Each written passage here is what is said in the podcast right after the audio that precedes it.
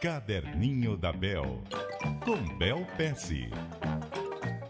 Bel Pesce, como vai? Bom dia. Bom dia, Nonato. Você tem uma história centenária aí pra gente hoje, é? Olha, eu fiquei encantada com essa história e eu guardei pro último dia antes do Natal, né? Nos próximos, a gente vai ter reprises aí de 10 caderninhos é, que agradaram bastante o pessoal. Mas eu tava lendo a National Geographic desse mês. Eu amo fotografia, amo fotografia e acho que tem muita coisa que a gente consegue ver através das fotografias. E tinha uma página falando sobre a trégua de Natal. Eu falei, nossa, mas o que é a trégua de Natal? Olha, 100 anos atrás, em 1914, começo da Primeira Guerra, Uhum.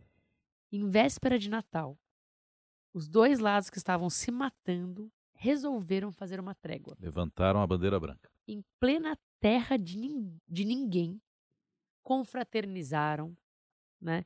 É, e tinham, obviamente, muitas mortes, sepultaram amigos dos outros Uhum. juntos, né? E até prolongaram para mais do que um dia, não queriam que isso acontecesse. Na verdade, eles não queriam acabar com a trégua, não Como? queriam mais lutar. Como se não tivesse a guerra mais. Né? Isso em alguns lugares específicos, né? Aham, Não claro, foi, é. obviamente, na guerra como um todo.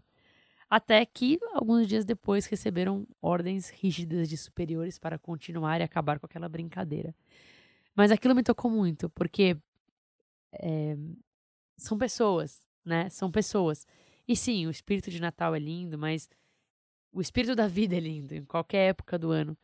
Mas pensar que pessoas que estavam guerreando por um dia criaram laços tão fortes que não queriam continuar a guerra, me diz primeiro o quanto o ser humano é forte e depois aquelas ordens que vieram de cima, me diz o quanto o ser humano é fraco, Aham. né?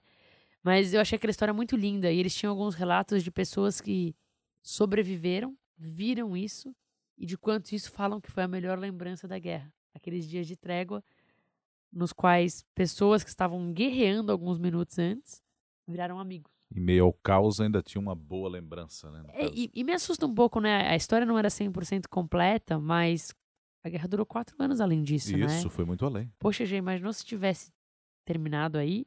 É, me fez pensar várias coisas.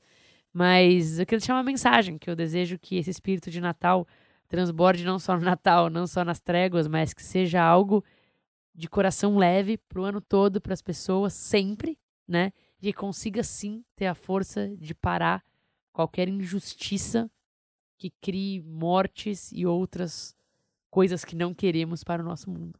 Legal. Bel, bom ano pra você também, né? Porque daí a partir da semana que vem a gente tem as reprises aqui. A gente vai voltar a se falar no ano que vem, porque o Milton já estará de volta em janeiro. Até a Show. próxima. Até a próxima para todos os ouvintes. Obrigada por me dar a honra de conseguir conversar um pouquinho com vocês todo dia. Desejo um ótimo final de ano, boas festas para vocês. Tchau, Bel. Tchau, tchau.